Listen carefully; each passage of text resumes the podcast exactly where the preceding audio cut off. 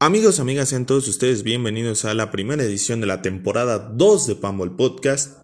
Yo soy Ariel Ponce y los saludo con el gusto de siempre. Y parece que lo hemos logrado. Llegamos a 2020.2.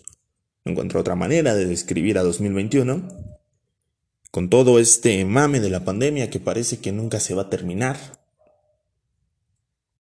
Qué jodido aburrimiento estar encerrado, incluso para alguien como yo que no soy tanto de salir. Estoy muriendo de aburrimiento.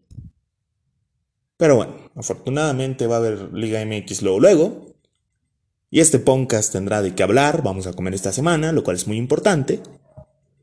Y ya veremos después. Muy bien, no sirve estar dilatando la intro contándoles mi vida y qué tan trágico es ser yo. Así que vamos directo al tema de esta edición. El día de hoy publicaremos el primer podcast del año y no pude elegir un tema más pelotudo para arrancar el 2021. Puesto que nos meteremos en el papel de Dross Rotzang para la chaviza, o en el papel de Carlos Trejo para los más veteranos, y desmentiremos mitos y leyendas de la liga muy X. Tomaremos de base la famosa y sobreexplotada imagen del iceberg, y a partir de ahí hablaremos de algunos temas interesantes y otros muy tontos. Es un podcast relajado, no nos vamos a meter en la parte crítica, y una buena manera de darle la bienvenida al año. Bien, no dilatemos más la intro, comencemos. El primer punto que tengo aquí es el de las barras. ¿Qué pasa con las barras en México? Estos grupos de animación como tal llegaron en 2000, perdón, en 1990 y algo, finales de los 90, gracias al señor Andrés Fassi, y fueron muy populares hasta finales de la primera década de los 2000. Después de 2007 su popularidad empezó a bajar. Y hoy en día son 20 pelados reciclando las canciones de Boca y de River. No hay algo que sea valioso. No hay nada diferente que yo pueda aportar al tema además de lo que se ve. Entiendo que la federación les quitó parte del colorido y parte de la personalidad al prohibir los trapos, pero eso tampoco ha sido una gran diferencia. Siguen siendo grupos violentos, grupos que exigen entradas, que exigen privilegios por encima del aficionado normal y que realmente no aportan nada al color del estadio. Esas son las barras. No sé por qué están en el iceberg. Luego está el tema de la multipropiedad. Pues esta existe desde que Televisa compró al Necax en los 80 por lo menos de manera visible. Y realmente no, no hay gran cosa que añadir tampoco. Hay empresas que tienen tres o cuatro equipos y a la federación le vale. En su día amenazaron con que ya se iba a terminar el tema de la, de la multipropiedad, pero no han hecho nada. Y la FIFA hace como que le importa, pero también les da igual. Entonces, pues este tema de la multipropiedad ya es parte del folclore de la Liga Mexicana. Ni siquiera una fusión con la Liga M de, perdón, con la MLS va a, va a terminar con, con esta situación. Es un poco cómico, pero también es trágico. Y es parte de, lo que somos como, como liga, de lo que es nuestro fútbol mexicano y no va a cambiar absolutamente nada. Otro de los puntos que son como frases aisladas más que puntos como tal, dice, Televisa controla la selección. No me digas, no me digas. Es evidente que controla la selección Televisa.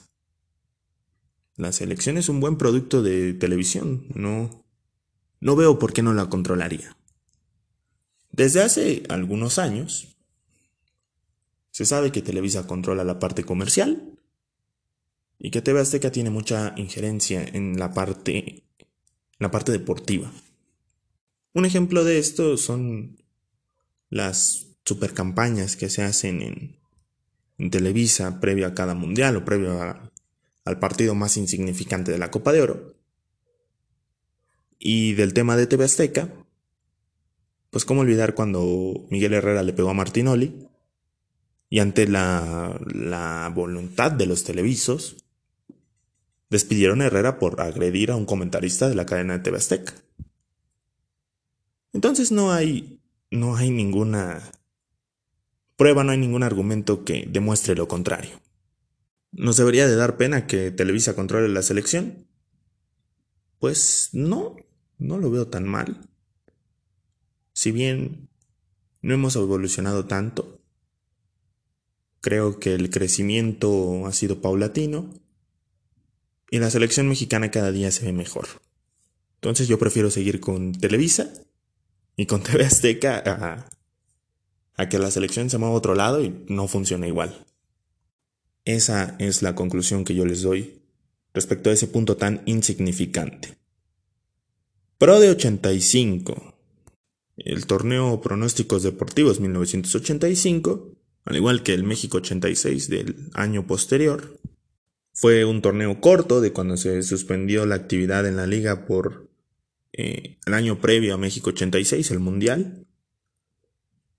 Participaron muy pocos equipos, no participó toda la liga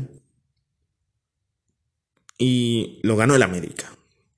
Es ahí en donde empieza la polémica, porque quitando a los aficionados de Tigres, a nadie le interesa que Rayados haya ganado el México 86.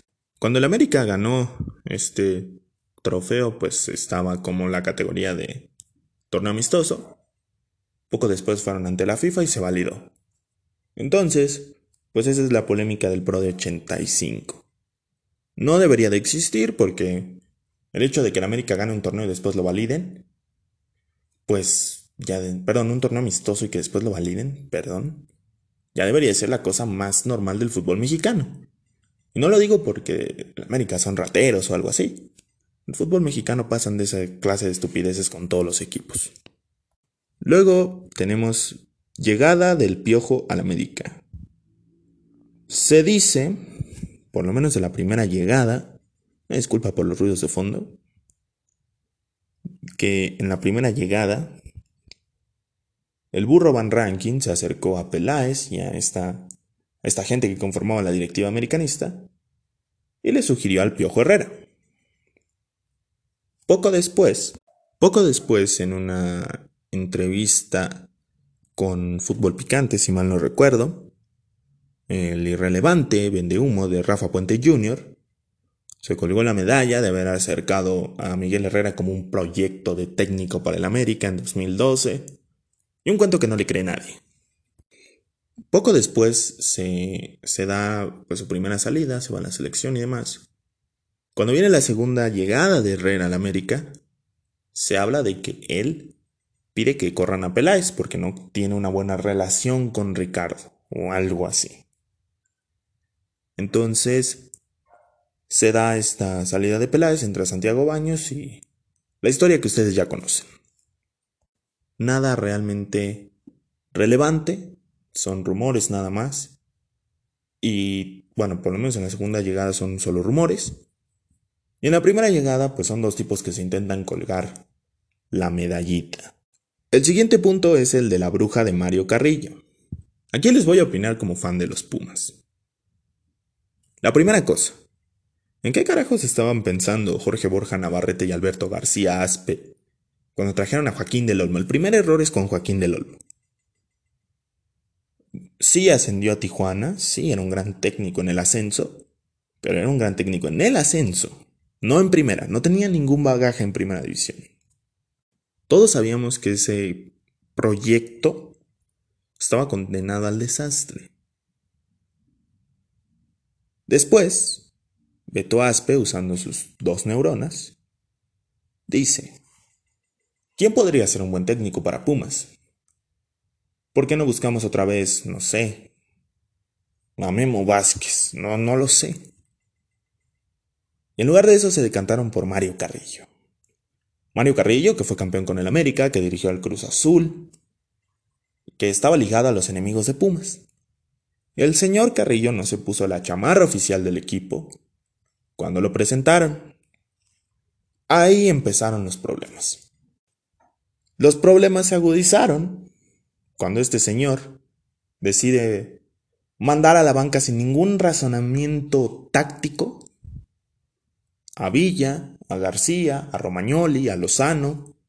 En algún momento se la hace al Picolín Palacios y empieza a experimentar con Odín Patiño, con Alfonso Nieto, con David Isasola, con Lalo Herrera, con gente que realmente no tenía nada que hacer, por lo menos en ese momento, en Pumas. Y después viene el ridículo, porque evidentemente hizo el ridículo y empezó a, a perder puntos, a, a que el equipo le perdiera la confianza y a que la afición empezara una presión mucho más grande sobre él. Este señor ya traía una fama, debutó un canterano de Tigres porque una bruja se lo dijo. Poco después se confirmó lo de Mamá Toña, una gurú una santera que le hacía los trabajitos a Mario Carrillo. Y que le decía a quién alinear conforme lo que tuviera de vibra o una cuestión así. Carrillo, un año después, fue a, a victimizarse a fútbol picante y a decir que le querían imponer jugadores. Después salen las imágenes de Mamá Toña y el tipo ya no supo qué decir. Un desequilibrado mental, alguien que no tenía nada que hacer en Pumas y que solo hizo más grande la crisis. Esa fue la dichosa bruja de Mario Carrillo. No puedes confiar tus alineaciones a una señora que hace santería. Con todo respeto, pero no puedes hacer eso. Y me sorprende de Pumas. No me sorprende tanto de Tigres o del mismo Cruz Azul que hayan utilizado en algún momento la bruja o del América. Me sorprende de Pumas que siendo un equipo de una universidad, que tienen una facultad de psicología, no le hayan dicho a Carrillo, oye, mejor trabaja con esto. No vayas con la jodida bruja. No nos hagas quedar como estúpidos. Trabaja como una persona normal, por el amor de Dios. Y déjate de payasadas. Esa sería mi conclusión. Después viene lo del video de Sage. El video impresionante. Bosser, salseo futbolero, las páginas de chismes y Twitter se han encargado de formular diferentes teorías. Desde una estrategia de TV Azteca para ganar rating, loable, hasta una venganza de, de la gente de ESPN. Lo que es ¿Verdad? Bueno, por lo menos yo tomo como verdad o como algo más probable. Es el tema de Omar Cerón. A Omar Cerón lo echan de TV Azteca antes de, este tema de, contratar a Sague, si mal no recuerdo. Y el tipo filtra en internet los videos de Pati López de la Cerda y el de Sague. Pues al final parece que hicieron una revancha, pero no precisamente contra esas dos personas, sino contra TV Azteca. Al final esto le costó el divorcio y le ha dado muchos millones de pesos en comerciales y lo han convertido en un perro de un solo truco porque en cada en cada bendita transmisión hay que escuchar al bufón de Martinoli, al tarado de Luis García y al soquete de Sague hace referencias a su chile, lo cual es tonto y poco profesional. El estilo de Martinoli se ha flanderizado bastante y hablaremos de eso después. Y se presta para que este tipo de tonterías tengan relevancia en un juego de la selección mexicana. Negativas de Carlos Vela a la selección mexicana. Esto tiene que ver con una fiesta, me parece que fue en Nuevo León, en Jalisco, en un partido después del Mundial de Sudáfrica, pues los seleccionados se les hizo fácil y se fueron a, a una fiesta. Néstor de la Torre, quien estaba encargado de, de selecciones, sí, de selecciones nacionales, sale y exhibe a Vela junto con los otros fiesteros. Y a partir de ahí Carlos Vela empieza a negarse a venir a la selección. En los medios se vende la versión de que no lo necesitamos, de que Oribe Peralta es un superhéroe, de que el Chicharito va a meter muchos goles. Y la realidad es que nos perdimos al tercer mejor jugador de la Liga Española en esos años. Es triste el tema de Vela porque una vez más está negando a venir con la selección. Y realmente ese tema queda como, como inconcluso y con un sabor amargo en la boca. El otro punto que veo aquí es Red Bull Nesa. Como alguien que es fanático, perdón. Sí, fanático, fanático. Fanático y originario de Nesa. Pues es un, es un tema muy divertido y de fantasía, ¿no? Que ¿Qué pasaría si un día Red Bull viene al, municipio y dice, a ver, eh, voy a hacer un nuevo estadio, voy a invertir en un gran equipo y vamos a ser campeones? Todos sabemos que ese día no va a llegar. Dicen, Red Bull se ha acercado para intentar meter algo en México, pero hasta ahora no hay prueba de que eso sea cierto. Y dudo mucho que Red Bull quiera invertir en una liga tan sucia como la mexicana. Lo del Red Bull Nesa pues es da para el, Dream League Soccer o para hacer, no sé, uniformes de fantasía o, cosas por el estilo, no, no da para más. Es poco probable que ocurra y si ocurriera, tengan por seguro que no sería en Ciudad Nesa. No sé por qué me permito decir eso, pero no sería en Ciudad Nesa. Ténganlo por seguro.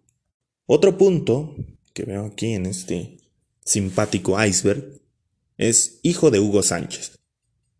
No sé por qué está en la parte más oscura, porque si usted es fanático de la farándula combinada con el fútbol, sabrá que el hijo de Hugo Sánchez dio notas, ya sea en contra de su padre o a favor.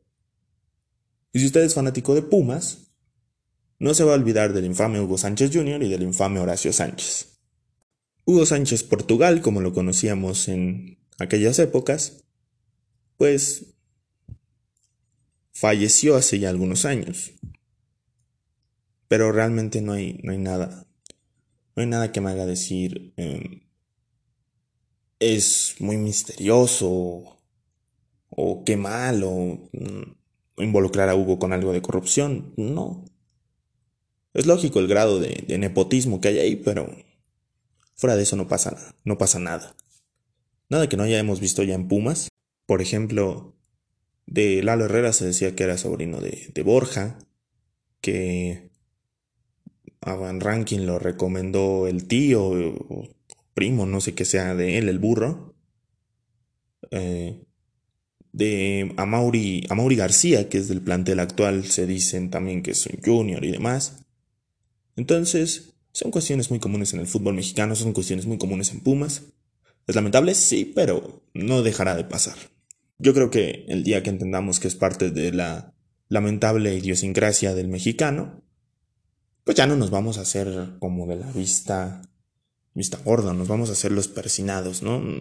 Nada de eso. Pasa y va a seguir pasando. Luego está el vudú en Haití. Esto me parece que es en referencia al premundial. Qué extraños formatos tenía la CONCACAF antes. El premundial para el, mundial Alemania 74, en donde nuestros queridos ratones verdes fueron a la paradisíaca isla de Haití a buscar un pase al mundial de Alemania 74. A ver, ah, este tipo de, cosas me, me molestan mucho porque el se prueba que el mexicano es muy cabalero, cree en, todo tipo de, de, cuestiones ocultas, de esoterismo, corrupción. Nunca perdemos limpiamente. Me he dado cuenta en los últimos mundiales y viendo los comentarios de, la gente en internet que si nos chingan es porque, ah, es que Televisa impuso a la selección. Ah, es que no, tal empresa no quería que ganáramos y nos compró. Ah, es que se vendieron.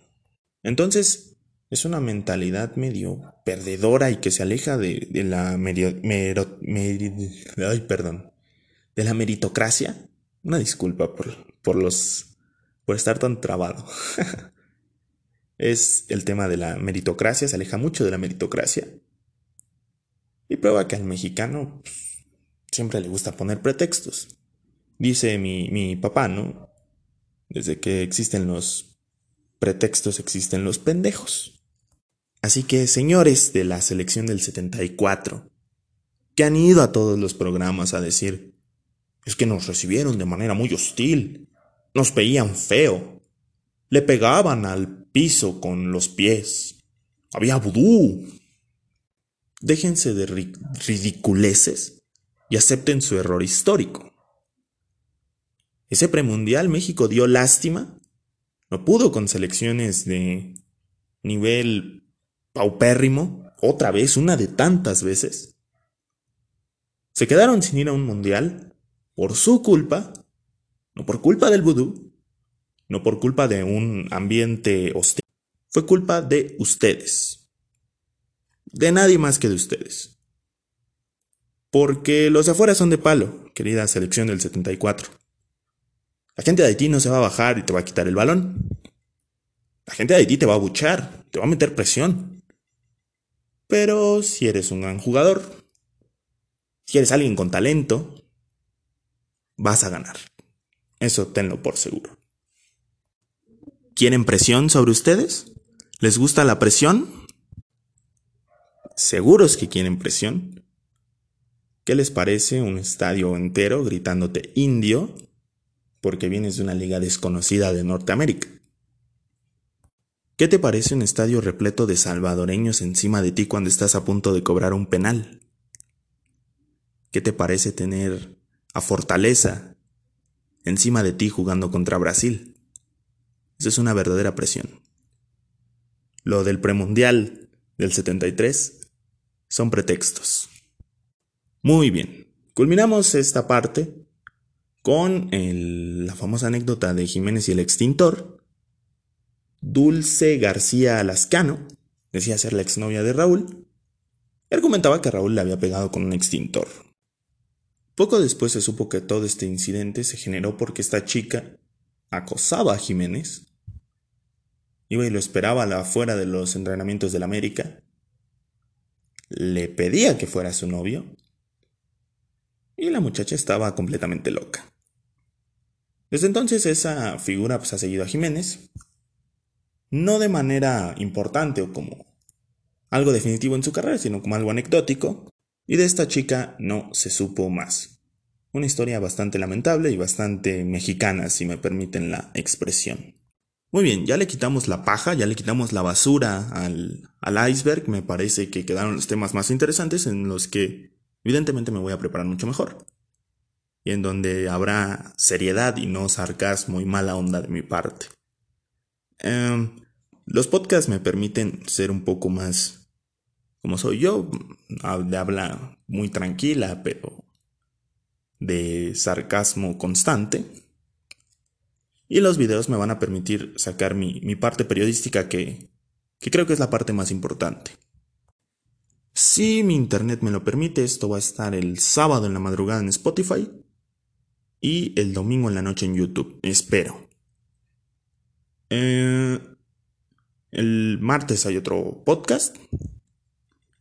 Este ya de un tema serio, de algo que vengo preparando. Y el viernes hay video de lo que sea. Todavía no es el tema, pero se me va a ocurrir algo muy bueno. Les agradezco a las cuatro personas que me escucharon, que me hayan escuchado. Compartan este material para que dejemos de ser cuatro y seamos cinco. Y nada, feliz 2021. Que todos sus sueños se hagan realidad. Y permítanme acompañarlos durante, durante esta aventura. Un abrazo, un saludo y muchas bendiciones para todos ustedes. Nos despedimos, nos escuchamos en la próxima.